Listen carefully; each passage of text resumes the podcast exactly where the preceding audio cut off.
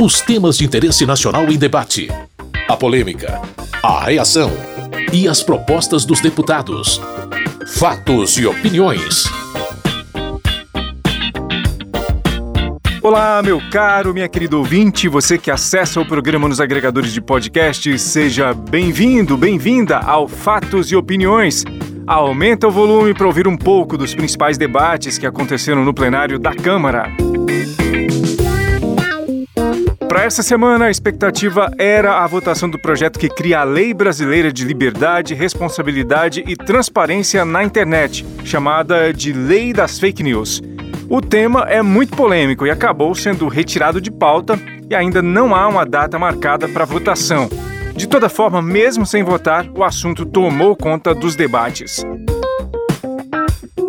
Na compreensão do deputado Messias Donato, do Republicanos do Espírito Santo, o projeto teria objetivos antidemocráticos. Em nenhum lugar do mundo se pode aceitar que um governo, seja ele qual for, tenha o poder de decidir o que cada um de nós, cidadãos, iremos falar. Nenhum deles. O presidente da República, o governador, o prefeito, nós parlamentares, não fomos colocados aqui para censurar a população. O governo que faz isto tem uma definição clara e objetiva: é um governo ditador. Falam em regulação de mídias com palavras bonitas, falam em punir fake news, como se fosse o governo a grande voz da verdade e que definirá o que é verdade ou não.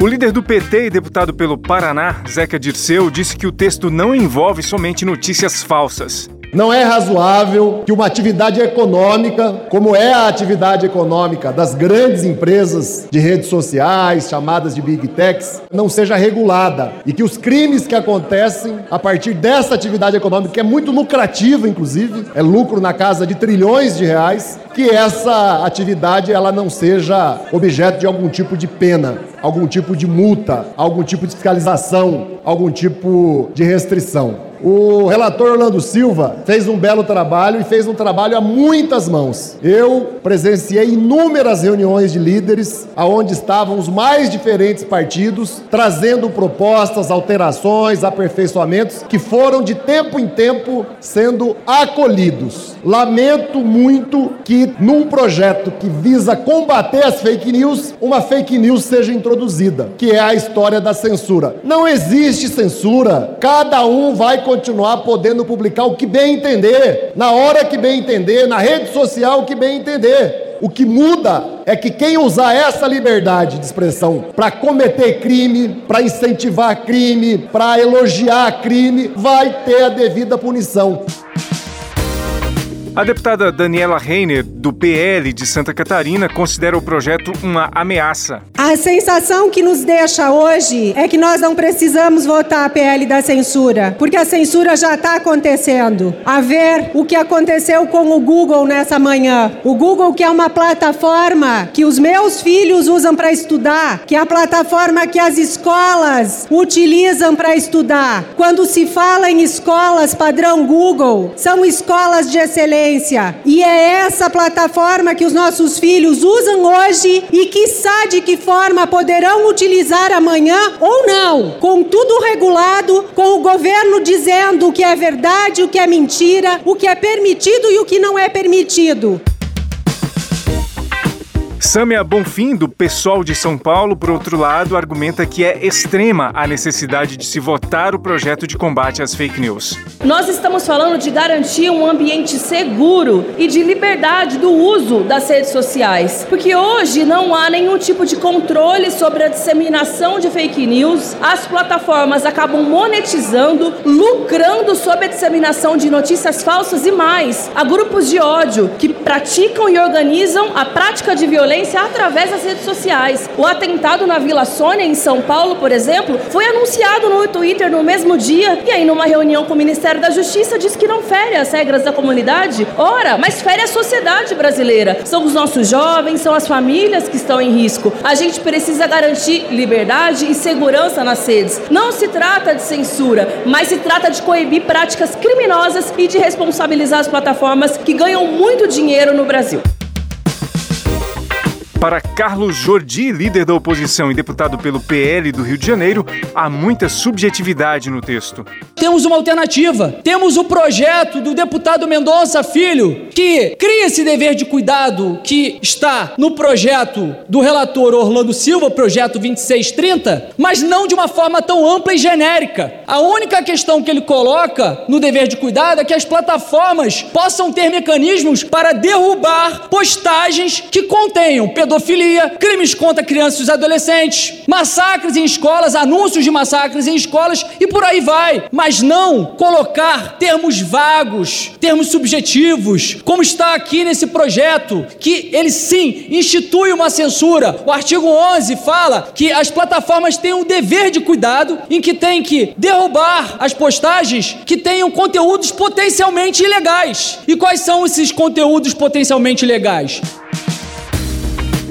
Érica Cocai, deputada do PT do Distrito Federal, falou que muita gente está avaliando o projeto de maneira errada. Chamar o projeto de combate às fake news de censura é uma fake news. Aliás, tem mandatos que, se se retirar dele o ódio e também as fake news e as mentiras, ele se esvazia. Ele precisa da fake news para poder se manter. Ele precisa do ódio para poder se manter. Por isso, não querem nenhum tipo de enfrentamento ao ódio ou às mentiras. Então, portanto, é uma mania de fake news, é uma compulsão por mentir.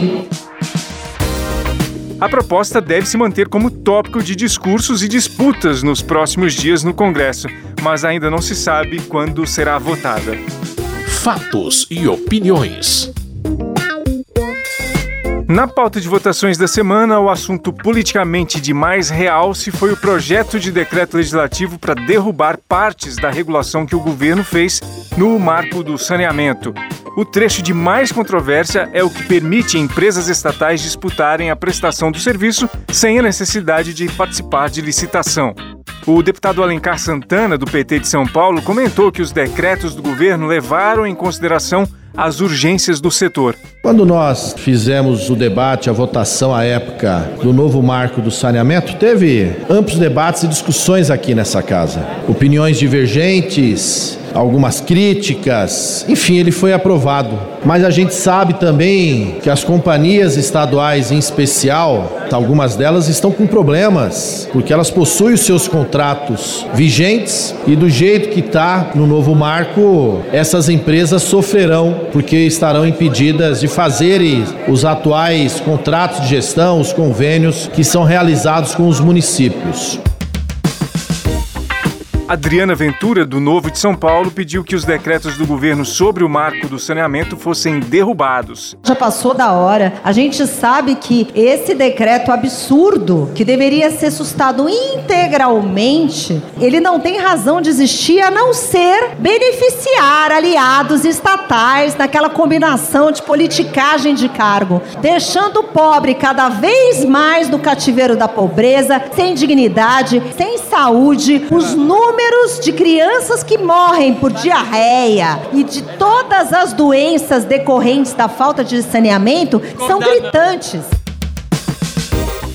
Marco do saneamento, segundo a deputada Alice Portugal, do PCdoB da Bahia, prejudica as regiões mais pobres do país. Eu fui membro da comissão que acabou por aprovar esse projeto que quebrou o contrato de programa no Brasil. Um projeto inconstitucional e que as previsões da época se confirmaram licitação garantida nos bairros nobres da cidade do Rio de Janeiro, a segunda maior cidade brasileira, e a região de Madureira, a zona norte carioca, nenhuma empresa se interessa. A verdade é que o projeto, ao invés de garantir água e saneamento para as áreas mais pobres do Brasil, retirou a possibilidade da contrapartida estatal para a garantia do acesso à água potável tratada e ao esgoto tratado. Na compreensão de Alex Manente, deputado pelo Cidadania de São Paulo e relator do projeto que susta parte dos decretos do governo que regulamentam o marco do saneamento, A legislação aprovada pelo Congresso é muito promissora. O novo marco legal do saneamento mudou a cara do setor no Brasil e está estruturado em pilares muito claros. Foram definidas metas de universalização para atendimento de abastecimento de água em 99% e para coleta e tratamento de esgoto em 90% até 2033. Também foi dado ênfase numa regulação forte e estímulo à concorrência das empresas. O deputado Pedro Campos, do PSB de Pernambuco, disse que há um exagero no crédito dado ao marco do saneamento. Foi falado na tribuna que o marco do saneamento permitiu licitação e saneamento no Brasil. A lei de concessões é de 1995. O que esse decreto permite é que 1.100 municípios voltem a receber recurso. É que PPPs possam ter mais do que 25% dos recursos. É que as empresas estatais possam voltar a prestar os seus serviços com segurança jurídica. Eu sou empregado público de uma empresa estatal, eu conheço saneamento, não é de relatório de concessionária privada, não. Eu conheço saneamento na prática na realidade. Eu conheço andando também as favelas de Pernambuco, andando no interior do estado e sei quem tem preocupação com saneamento e quem tem preocupação com relatório de concessionária privada de saneamento. Marangoni, do União Brasil de São Paulo, falou do tempo dedicado à construção do texto do marco do saneamento no Brasil. Nós estamos falando aqui do marco regulatório que foi discutido por essa casa durante mais de um ano e meio, com mais de 150 audiências públicas realizadas, com a presença de governadores, com a presença da sociedade. O primeiro ponto é a invasão de competência. O que é discutido nessa casa e aprovado por lei não pode ser alterado por decreto. O decreto altera regras da regionalização fixadas na lei, regras da comprovação da capacidade financeira previstas no marco que veio e foi discutido nessa casa com o único objetivo, a universalização. E a universalização é entregar água e esgoto para 100% da população. A Câmara, portanto, aprovou o projeto de decreto legislativo que susta partes da regulação que o governo fez ao marco do saneamento. Agora falta a votação no Senado. Fatos e opiniões. Um outro conteúdo bem debatido foi o projeto do governo que prevê salários iguais para homens e mulheres que trabalharem numa mesma função. O deputado Gilson Marques, do Novo de Santa Catarina, discursou contra a proposta. Primeiro, ele cria uma exigência de relatório de transparência salarial para empresas que alcançam 20 salários mínimos. Ou seja, se tem 19, não precisa, se tem 20, precisa. E, além disso, ele estipula uma multa de 10 vezes o salário se acaso for constatado alguma irregularidade, que obviamente será possível de se constatar no dito relatório. E, em caso de reincidência, incidência, a multa pode ser elevada em 100%. Qual é o problema desse projeto? De que o fim que se espera pode, infelizmente, se voltar contra as mulheres, na medida em que o empregador vai ficar extremamente temeroso de contratar novas mulheres.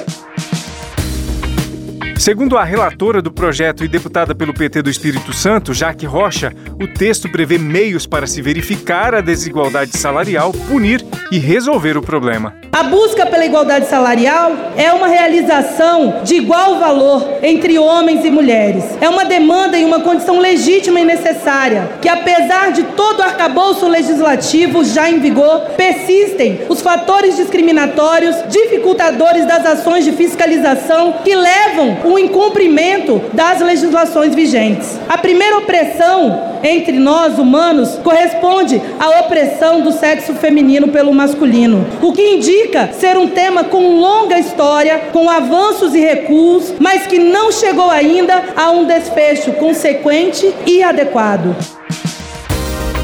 Bibo Nunes, do PL do Rio Grande do Sul, falou contrariamente à aprovação da proposta que estabelece salários iguais entre homens e mulheres que trabalharem numa mesma função. Evidente sou contrário a esse PL. Esse PL ele é recheado de um pleonasmo maléfico à sociedade. É redundante a Constituição Federal já diz que o homem e a mulher têm o mesmo salário. Ouvi a relatora com um relatório recheado de vitimismo. O tempo inteiro a mulher não pode ganhar menos que o homem. Não pode. Mas o homem também não pode ganhar menos que a mulher. A igualdade é até certo ponto uma utopia. Não se trata os iguais com diferença e nem os diferentes com igualdade.